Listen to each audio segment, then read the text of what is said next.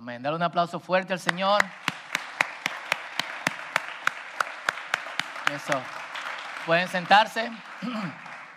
Ahorita se me pasó decirles, tenemos un cuarto materno, así que si su bebé está llorando de menos de dos años, puede pasar, cambiar el pañal, amamantarlo, eh, darle su arroz con habichuela y, eh, ahí puede escuchar el, servicio. Pronto, cuando Dios lo permita, tendremos también eh, visuales. Así que le damos con con eso. Y, nada, gracias, eh, como ustedes saben, Benjamín y yo estamos solos, así que gracias a todos los que han cuidado de nosotros en estos días. Eh, y gracias también a los que han orado eh, por mí. Cualquier cosa, el amor de Cristo también se expresa la, planchando, ayudando a fregar a sus hermanos y ese tipo de cosas. Es una, es una cosa, la casa es uno solo. ¿eh? Es bastante fuerte. Pero nada, señores, eh, vamos a mantener nuestras Biblias abiertas y si me dan luz a toda capacidad aquí para que podamos eh, leer en Lucas capítulo 15, versículo 1 al versículo 10. Vamos a ir lentamente a través de este texto y voy a tratar de ser lo más breve, lo más breve posible. Creo que el pasaje es lo suficientemente claro como para que esto sea eh, también breve.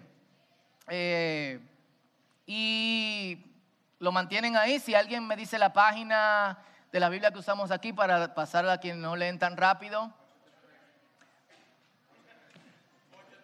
833 y por ahí 833 8, 834 todo este capítulo de Lucas es un capítulo muy famoso y ustedes la mayoría han escuchado o han leído estas parábolas varias veces es como una trilogía de parábolas, que son la respuesta de Jesús a una preocupación de un grupo de personas que tenían la mejor, mejor relación con Dios que todo el mundo. Y como ellos eran los mejores, Jesucristo necesitaba aclararle un par de, un par de cositas. Aquí está la primera parábola que vamos a, a, leer, que es la de la oveja perdida, luego la parábola de la moneda perdida y luego la parábola del hijo pródigo, que yo creo que hemos escuchado más de 20 mensajes eh, sobre, sobre esta parábola que comprende casi todo el capítulo, pero la vamos a dejar tranquila hoy. Solamente vamos a ver las, eh, las primeras dos y de las primeras dos nos vamos a concentrar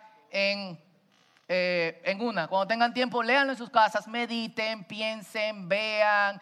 y antes de seguir, yo quiero de verdad dar la bienvenida a par de gente del círculo que tenían un tiempo que no estaban porque estaban fuera eh, del país, Rosauri, que anda por ahí atrás, creo que la veo con su bebé. Ahí. Pero aplaudan bien, aunque no la conozcan. Eh, Asbel y Melina también desde Puerto Rico. ¿Dónde están? Pero párense para que lo veamos, porque ustedes son así. Está. Y nada, eh, también están los padres de Jenna que nos visitan desde Pensilvania, Nueva York. Eh, ¿Cómo? ¿Es Pensilvania? Nueva York. Todo está en Nueva York, todo. Ella no sabe eso. Eh, todavía. Y todos ustedes que están aquí por primera vez, segunda vez, tercera vez, eh, bienvenidos. Y las parábolas que vamos a ver son sobre, es similar Ah, pero porque Jesús va como progresando y subiendo la intensidad hasta terminar con la parábola del hijo pródigo. Y van con, hablando de perdidos y encontrados, de gozo y celebración y también de hombres y de mujeres. Y esto es eh, interesante porque en esa época los hombres y las mujeres no celebraban juntos. Pero antes de llegar a la parábola del hijo, del hijo pródigo, Jesús hace una parábola de un hombre que encuentra su oveja y celebra, obviamente con los hombres, porque los hombres y las mujeres no celebran juntos, no celebraban, y luego de una mujer que encuentra una moneda y que celebra junto con también otras mujeres, o sea, es sumamente inclusivo el pasaje. Y todos sabemos que Jesús atraía gente de reputación dudosa, traidores, pecadores, gente con la que nadie se quería se quería juntar. ¿Por qué?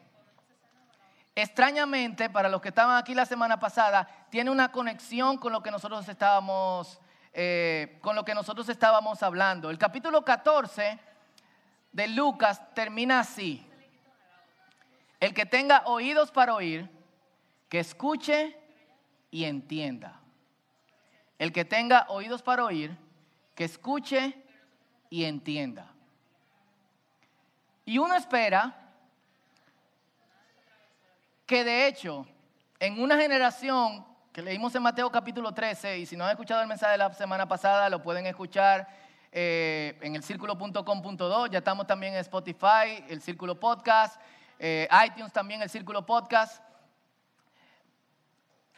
Es interesante porque uno espera que quien escuche este mensaje sean las personas que tienen un corazón dispuesto. ¿Quiénes son esas personas? ¿Quién? ¿Eh? Nos, ¿Quiénes somos nosotros? La gente que cree, la gente que lee la Biblia, la gente que se congrega, los que bailan, los que cantan, los que dicen Jesús el mismo ayer y hoy por siempre. Eh, eso es lo que tú esperas. Eh, y el capítulo 15, versículo 1, inicia diciendo como si fuera una contradicción. El versículo 1 dice, los cobradores de impuestos y otros pecadores de mala fama a menudo venían a escuchar las enseñanzas de Jesús.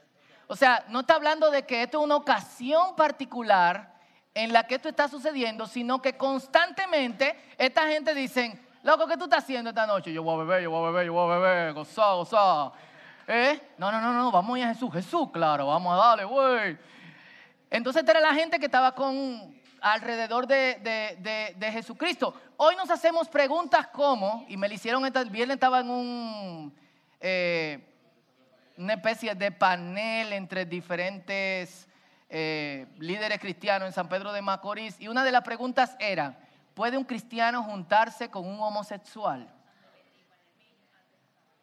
¿Cómo, uno, cómo, ¿Cómo te llega a la cabeza que un cristiano pueda hacerse esa pregunta?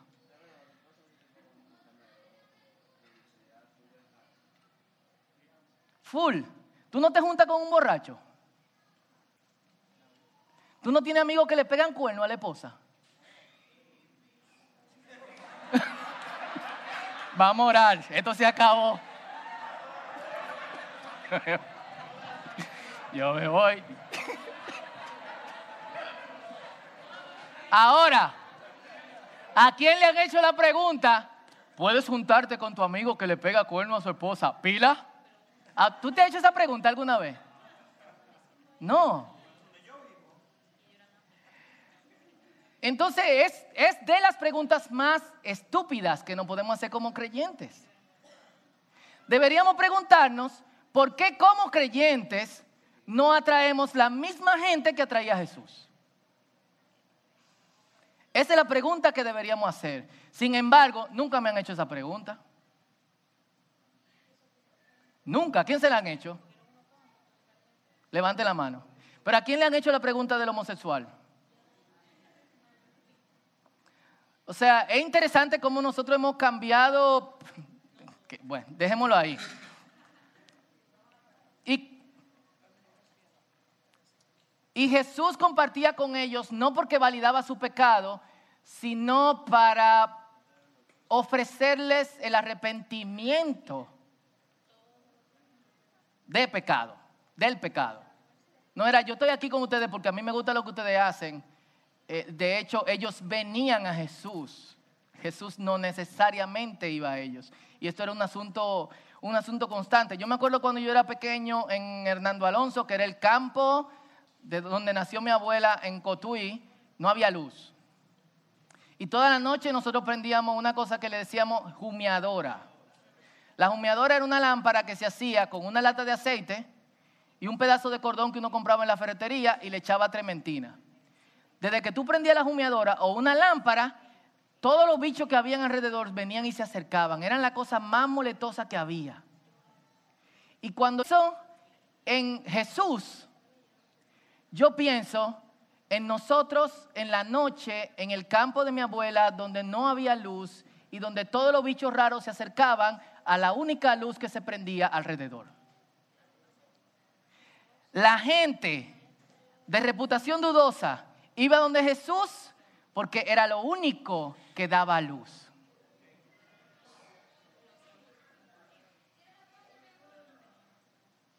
La gente de reputación dudosa va a empezar a traerse a nosotros cuando nosotros dejemos ver nuestra luz. Yo no estoy diciendo que nosotros no somos luz, pero tenemos que dejarla ver.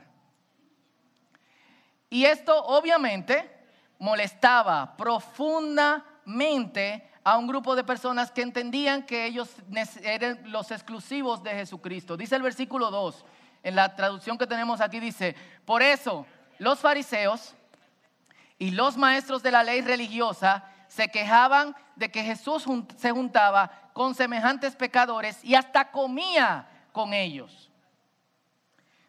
Pero la traducción no le hace justicia a cómo ellos se refieren a Jesús. En la Reina Valera contemporánea dice, los fariseos y los escribas comenzaron a murmurar y decían, este. ¿Qué te está diciendo? Mira este. ¿Cuándo tú dices mira este? ¿Eh? Mira, este se junta con los pecadores y con, con los traidores y con los cobradores de, eh, de impuestos y come con ellos, que era un asunto bastante serio. Si ustedes quieren ver lo serio que era involucrarse a este punto, chequen la discusión que hubo entre Pablo y Pedro en Gálatas capítulo 2, versículo 11 y versículo 12. Pedro estaba con todos los que estaban con Pablo, que eran gentiles, incircuncisos y no eran judíos. Pero cuando llegaron los judíos, probablemente de este mismo grupo de fariseos que aceptaron al Señor y que querían que los cristianos vivieran de la forma rígida en que ellos estaban viviendo, Pedro hizo así. Y Pablo, ¿cómo era? Dijo, viejo, ¿y qué es lo que te pasa a ti? O sea, era una discusión que yo hubiese querido ver, pero bueno. Eh, y cada vez que nosotros vemos a fariseos respondiendo de cierta manera a Jesús, viene parábola. Y los efectos de parábola de Jesús son como, como esto, miren. El tipo, mira a Jesús, mira a Jesús comiendo con pecadores. Ay, mira, mira, Y viene parábola ahora, mira, viene parábola. Mira lo que hizo eso, mira lo que él hace.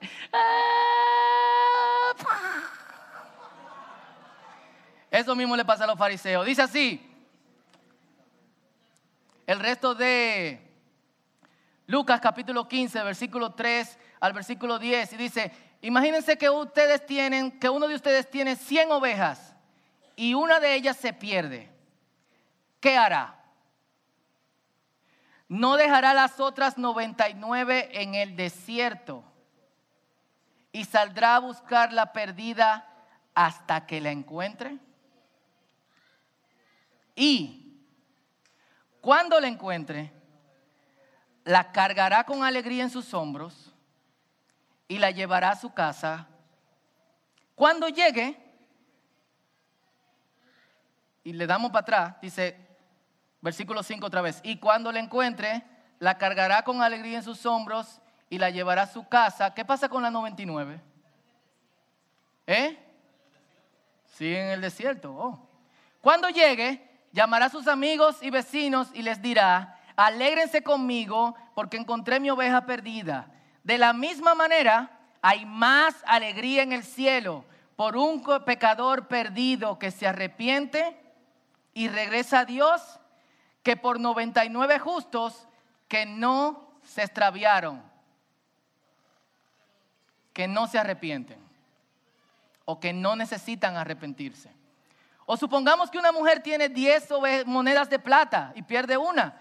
¿No encenderá una lámpara y barrerá toda la casa y buscará con cuidado hasta que la encuentre? Y cuando la encuentre, llamará a sus amigos y vecinos y les dirá, alégrense conmigo porque encontré mi moneda perdida. De la misma manera, hay alegría en presencia de los ángeles de Dios cuando un solo pecador se arrepiente. Y como le dije, a pesar de que leímos hasta el 10, solamente quiero que nos enfoquemos hasta, hasta el 7 y meditemos brevemente sobre eso. La imagen de Dios como pastor es sumamente común en las escrituras. ¿Quiénes saben de memoria el Salmo 23 aquí? ¿Quiénes lo han escuchado alguna vez? Por lo menos, ¿quiénes saben lo que dice? ¿O cómo empieza? ¿Cómo empieza? Y nada me faltará. Dice, por lugares y el tipo pasa a personificar una, eh, una oveja. Ezequiel capítulo 34, versículo 11 hasta el versículo 16 habla del Señor como eh, como pastor. Isaías capítulo 40, versículo 11, también habla del Señor como pastor y dice, voy a tomar mis ovejas y la pondré cerca de mi pecho para que escuchen mi corazón y para que sepan que yo tengo sumo cuidado de ellas. Es decir, Jesús está acentuando una imagen que ellos tienen sobre Dios.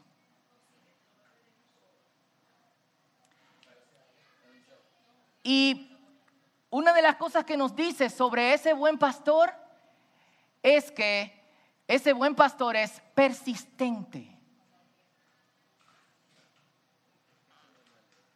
Él va detrás de la oveja perdida. ¿Cómo? Hasta que la encuentra. Mientras nosotros somos persistentes en nuestra rebeldía hacia Dios, Dios es persistente en su búsqueda por nosotros. Mientras tú eres persistente en fallar, Dios es persistente en perdonar. Mientras tú eres persistente en alejarte de Dios, Dios es persistente en acercarse a nosotros. Y si tomamos literal lo que dice Pablo en en el libro de Romanos que donde abunda el pecado, sobreabunda la gracia. Es decir, si hay esto de pecado, hay esto de, de gracia, Dios es mucho más persistente en su búsqueda de nosotros que lo que nosotros somos persistentes en nuestro alejamiento de Él.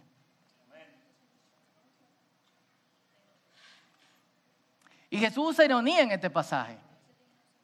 Y lo usé nuevamente la Reina Valera contemporánea porque creo que expresa un poquito mejor lo que el texto nos quiere decir. Dice, en el cielo habrá más gozo por un pecador que se arrepiente, refiriéndose a esta oveja que se encontró, que por 99 justos que no necesitan arrepentirse.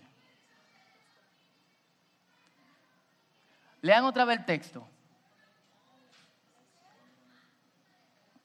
¿Qué encuentran ¿Qué les llama la atención del texto? ¿Qué encuentran raro? Yo no se lo quiero decir, yo quiero que ustedes lo encuentren. Dice, justos que no necesitan arrepentirse, dicen por aquí. ¿Por qué? ¿Qué es eso?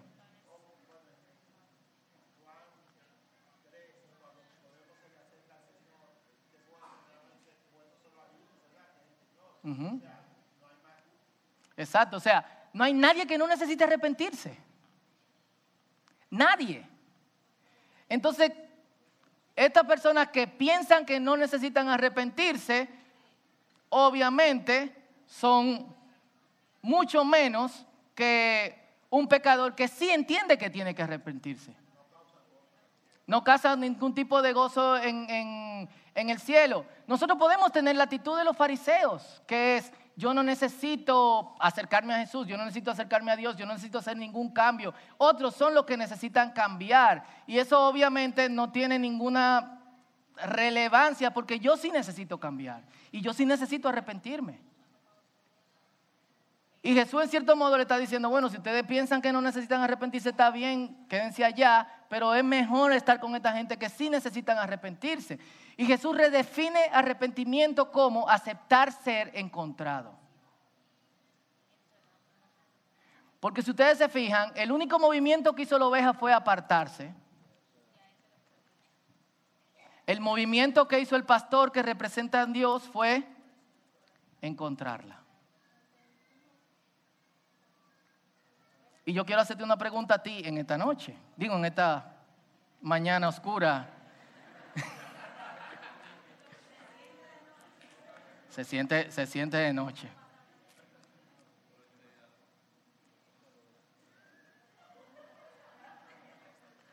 Ya, serio, serio, estamos predicando la palabra de Dios. ¿Hasta qué punto tú dejas que Dios te encuentre?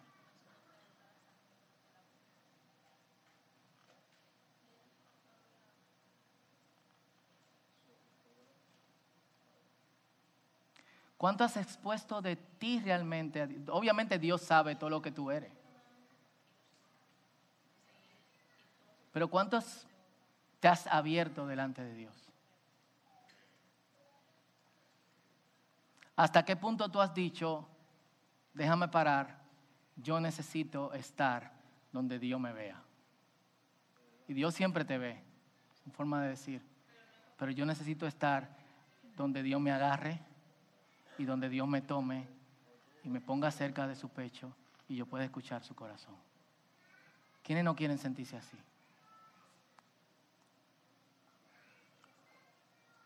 Y el pastor no solamente busca la oveja, no solo insiste en encontrarla, sino que, y no solamente la lleva cargada en sus hombros, sino que le pide a otros que se alegren con él. Y los fariseos no estaban alegrándose con Jesús, estaban amargados. Y, y es increíble como muchas personas el acercarse a Dios lo convierte en personas amargadas en vez de personas llenas de gozo y de alegría. En personas que constantemente se comparan con lo que está pasando con el otro, con lo que Dios está haciendo en el otro, con lo que, en vez de personas de alegrarse por lo que vemos cada día. ¿Qué vemos cada día? No solamente la misericordia de Dios, yo puedo ver, y mi oficio me lo permite, que cada día hay personas que son encontradas por Dios. Y el verdadero cristianismo es el que celebra constantemente que hemos sido encontrados, pero también celebra constantemente que otros también se dejan encontrar. Ese es el verdadero cristianismo. Y, y yo quiero que reflexionemos en eso hoy.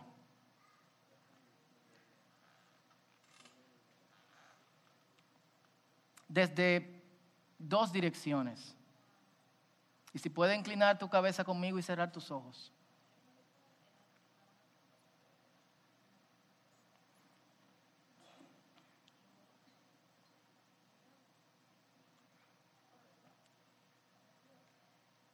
Y la primera dirección es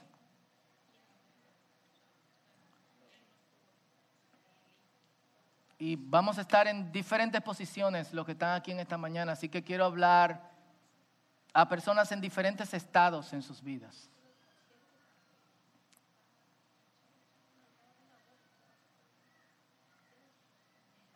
Y hablando a personas en diferentes estados en su vida, quiero empezar con, con un grupo en particular. Y este grupo en particular es el que se ha sentido rechazado por Dios. Porque la gente de Dios ha, mostrado desprecio hacia él o ella. Si tú te has sentido así,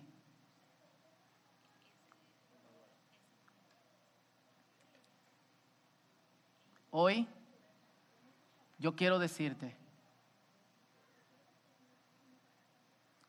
que en el cielo hay más gozo si tú te abres a ser encontrado por Dios que por esa gente que te desprecia y que vive amargada, porque entiende que es mejor que tú.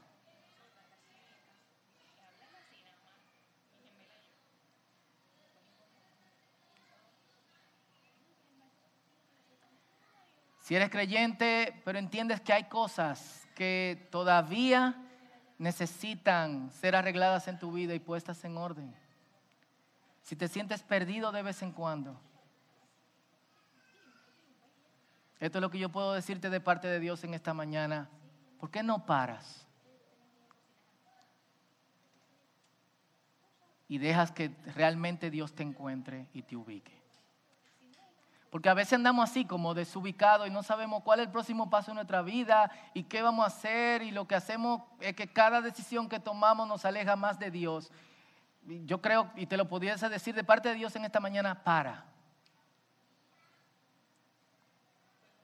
Para. Y dile, aquí estoy, Señor. Tengo el verdadero desubique. Quiero ser encontrado por ti. Y si no estás en ninguno de los grupos anteriores, pero todavía no has tomado el paso de acercarte a Dios,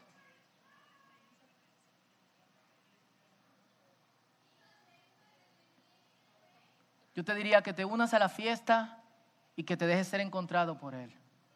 Nosotros vamos a alegrarnos contigo. Porque nosotros entendemos que no hay ninguna fuente de mejor energía que Jesús.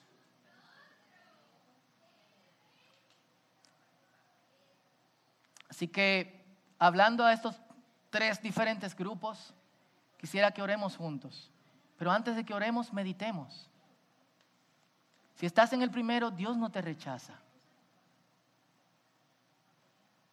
Al contrario, Dios está siendo persistente.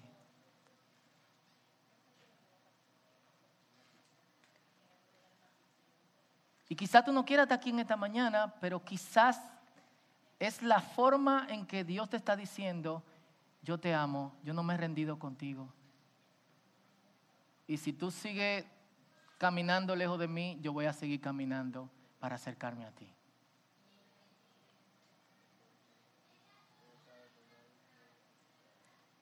Y me gustaría que medites en esto antes de que oremos. Si estás en el segundo grupo, que también medites sobre estas cosas.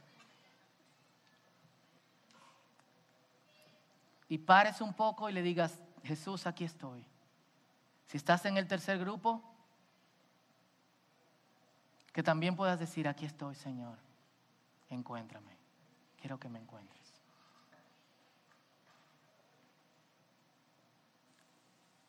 Así que todos con nuestras cabezas inclinadas, este es tu tiempo con Dios y luego yo quiero cerrar en oración.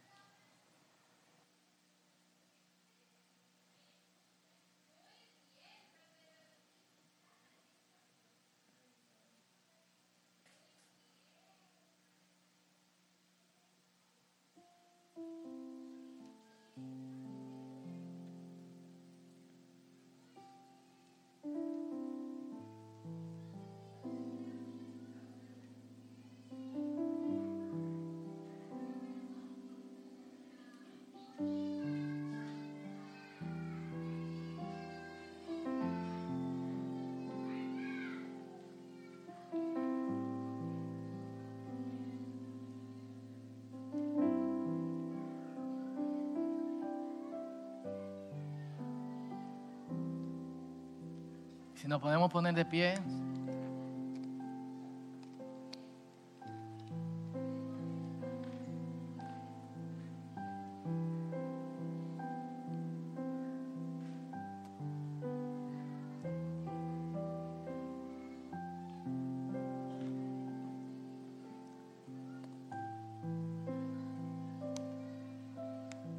Y una de las cosas más importantes que el pasaje de hoy me dice es que solo es mejor que sabe rendirse delante de Dios.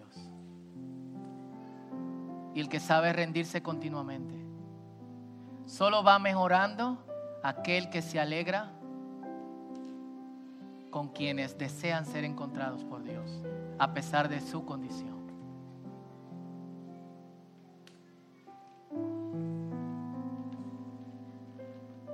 A pesar de su condición.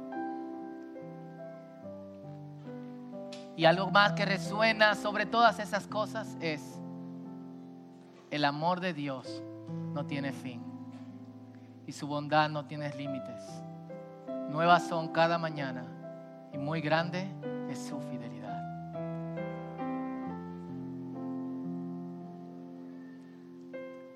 Señor,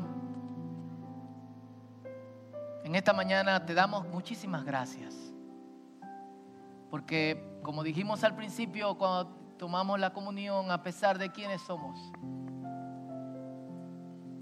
y de lo que hemos hecho y de que tantas veces nos resistimos a tu llamado, tú persististe y fuimos encontrados. ¿Cuántos dan gracias a Dios por eso? Gracias. Gracias Señor. Gracias. Gracias porque tu palabra nos revela que tú insistes y tú vas a insistir hasta que tu obra sea completa, Señor. Y yo no te doy solamente gracias por eso en mi propia vida, sino que te doy gracias por eso en la vida de muchas personas que te necesitan, que se ven sumergidas en oscuridad y que quizá tiene amigos como los de Job que los rodean y los sumergen en más oscuridad. Pero que han visto, Señor, que en ti hay luz y que tú dices, ven, ven, estás trabajado, estás cargado, ven, yo te voy a hacer descansar. Y no solamente eso, Señor, sino que tú inicias la búsqueda.